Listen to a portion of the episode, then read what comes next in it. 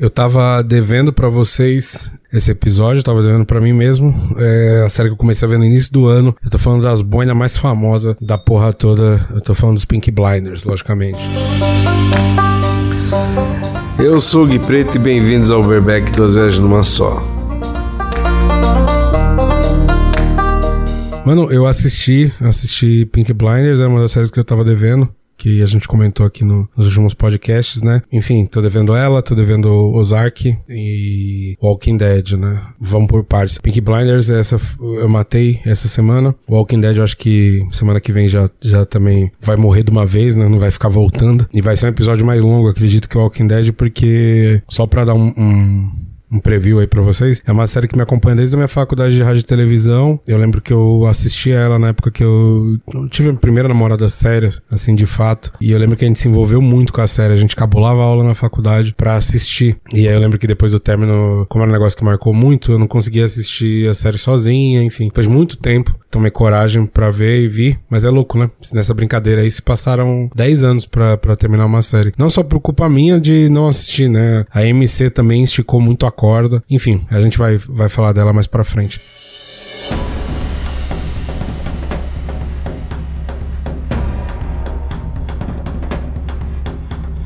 O Pink Blinders foi que eu matei essa semana. Confesso que o que eu fiz? Eu acelerei para assistir junto com todo mundo a última temporada e acabou que quando saiu a última temporada eu simplesmente não vi, né? Eu assisti três episódios, faltava três para terminar e eu simplesmente estagnei. Fui ver outras coisas, né? Comecei até de laço, enfim, outras séries que eu coloquei na frente sem nenhum motivo aparente. Quando terminou, quando terminou essa ansiedade ali, eu voltei pra Pink Blinders e, mano, é até um pecado não ter, não ter concluído essa saga antes, né? Né? Pra quem não assistiu, nunca ouviu falar de Peak Blinders, cara, é as boinas mais famosas que tem. Acho que todo evento de que tem cosplay, você vai ver um Peak Blinder perdido lá, uh, que conta a história, né? A série conta a história de uma gangue ali no, nos anos 19, né? 1919. E aí você tá no dia a dia da gangue e os desdobramentos em função de você ser uma gangue na época de 19, uh, ah, enfim, traficando arma, traficando bebida. Então, logicamente, ia gerar diversos problemas pro líder dessa gangue, que é o Thomas Shelby, né? O Gillian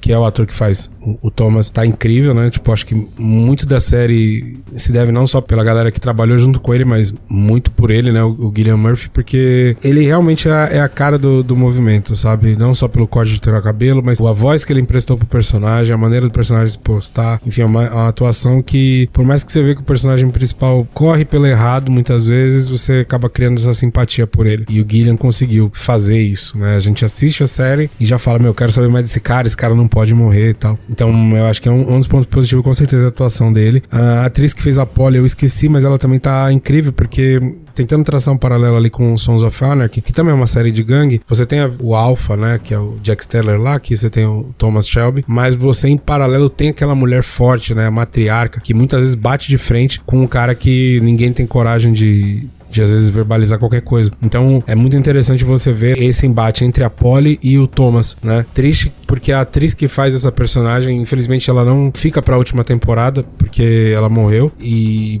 você percebe na última temporada que no episódio que a personagem principal, que a personagem morre, na teoria, que ela morreu na vida real, as lágrimas, o, o olhar marejado ali, você vê claramente que não tem nenhum empréstimo do, do ator para o personagem, né? É o que o, o ator mesmo tá sentindo ali aquela perda. Então, dá para perceber no primeiro episódio, no segundo episódio você vê o abatimento das pessoas ali, você vê que perder aquela, aquela atriz é, mexeu, mexeu bastante com toda a equipe, né? Falando da série ainda, a gente tem essas temporadas muito bem amarradas, sempre com um grande conflito que se encerra ali no final. Então você vai ter conflito com chineses, com judeus, mas sempre vai ter um término ali. O, Thomas Shelby sempre arruma um caminho. O interessante é que ele não bebe em vias tão triviais, né? Se você pegar, o, por exemplo, um Walking Dead, Walking Dead é um dos motivos de eu não conseguir ver tudo tão rápido, é isso, né? Você tem um, um vilão, da maioria das vezes esse vilão tem muita frase de efeito, e aí até própria situação que a gente encontra no Walking Dead é bizarro isso, né? É um cenário caótico de, de fim dos tempos e de futuro distópico e você tem pessoas que estão ali a qualquer momento podendo morrer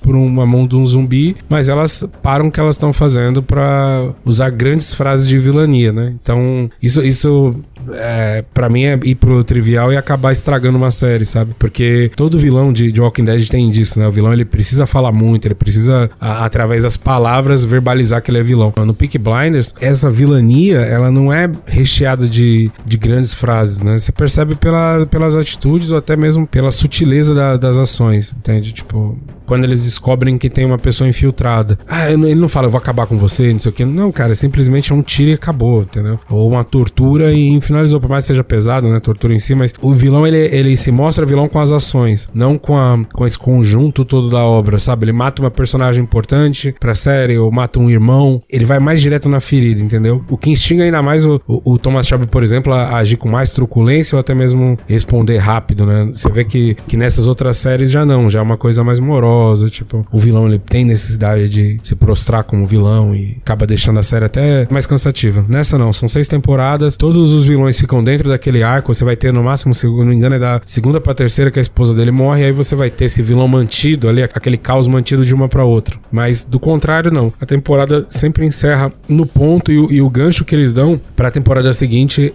é sempre, pelo que eu pude perceber, eu acho que da terceira pra quarta, quando ele não tem como escapar e vai morrer, e não tem muito o que fazer. Isso da terceira pra quarta. E da quinta pra sexta, quando você acha que ele vai ter uma vitória ali sobre o, sobre o prelúdio ou o, começo do fascismo ali na Inglaterra e tudo mais. E aí você pensa que ele vai conseguir interromper, e na verdade é uma grande situação de revés que te deixa preso, né? Você fala, puta que eu pariu, o que vai acontecer na próxima temporada? Então, os ganchos da série também são muito bons, sabe? Tipo, você fica, você fica amarrado e falando, cara, qual é a próxima? O que, que mais que vai ter? O que, que vai acontecer com a gangue? Eles não têm nenhum prendimento com personagens, né? Tipo, a família do Thomas Shelby começa num número e à medida que vai avançando a série vai reduzindo, porque também mostra essa super exposição, né? Tipo assim, ó, você tá na guerra, mas é, você é um soldado, a qualquer momento também você pode, você pode vir a óbito, né? Então, esse ponto é maneiro, eles não poupam personagens. Se tiver que morrer, mata e vida que segue, né? Não tem esse preciosismo, ah, puta, a audiência gosta muito dele e não vão matar. Não, se tiver que matar, já era, eles não são um super-homem, né? Outro fato maneiro, que acho que até se eu conseguir assistir uma outra série, acho que Mayans, não sei, que fala sobre gangue, também eu queria estudar isso, porque é interessante ver esses regimentos, né? Como, que eles se comportam ali na, naquele grupo, né?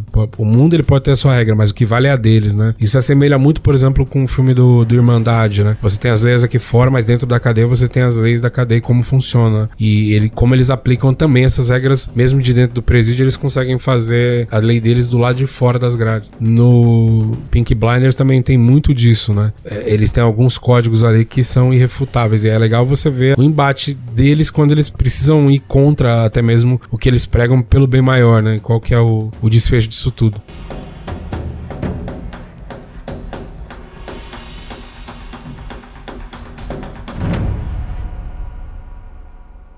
Então, se fosse pra gente ilustrar aqui, porra, quantas estrelas de, de 1 a 5? Eu acho 5 tranquilo, entendeu? Se você consegue fazer as pessoas vestir a tua ideia, cara, vestir a tua camisa, é porque no mínimo você apresentou um bagulho muito maneiro, entendeu? Tipo, você pegou um fragmento de história, que é a história desse Peak Blinders, né? Um fator histórico, e estendeu de uma tal forma que você conseguiu tornar interessante, né? Muita coisa que eu vou falar agora, mas às vezes tá numa aula de história, sei lá, você não chega próximo do que é você às vezes assistir algo cinematográfico, né? Então, nesse ponto, vale cinco estrelas com certeza. Eu acho que se você parar pra assistir, você consegue ficar, ah, mais 50 minutos de episódio, mas você consegue mandar uns três de uma vez, porque é muito gostoso, cara. Vai passando e, e você fica preso aos personagens. Não são pessoas desinteressantes. Abrange muita coisa, cara. Não, não só a conduta, mas como você se portar em certas situações, a sua postura em relação a pessoas que você gosta, suas situações de postura de pessoas que você não gosta, como lidar com tensões tão corriqueiras do dia a dia, só que num ambiente que é mais hostil, entende? Às vezes um, uma discussão que você tem, por exemplo, até mesmo uma questão que você tenha conjugal mesmo, num diálogo se resolve, na questão familiar, você vê que com eles não é levado até a enésima potência, então porque tá ferindo a honra deles. Então até nisso é interessante você assistir pelo tanto que te prende, né? Como que consegue trazer toda essa história e você ficar ali sem querer trocar, não, não me pegou, deixei para outra coisa, sabe? Me pegou muito de 0 a 5 estrelas, 5 estrelas e vai tranquilo. Se você chegou até aqui, muito obrigado. Continua trocando essa ideia comigo, arroba Preto, e a gente discute mais sobre essa série. Beleza? Até a próxima viagem.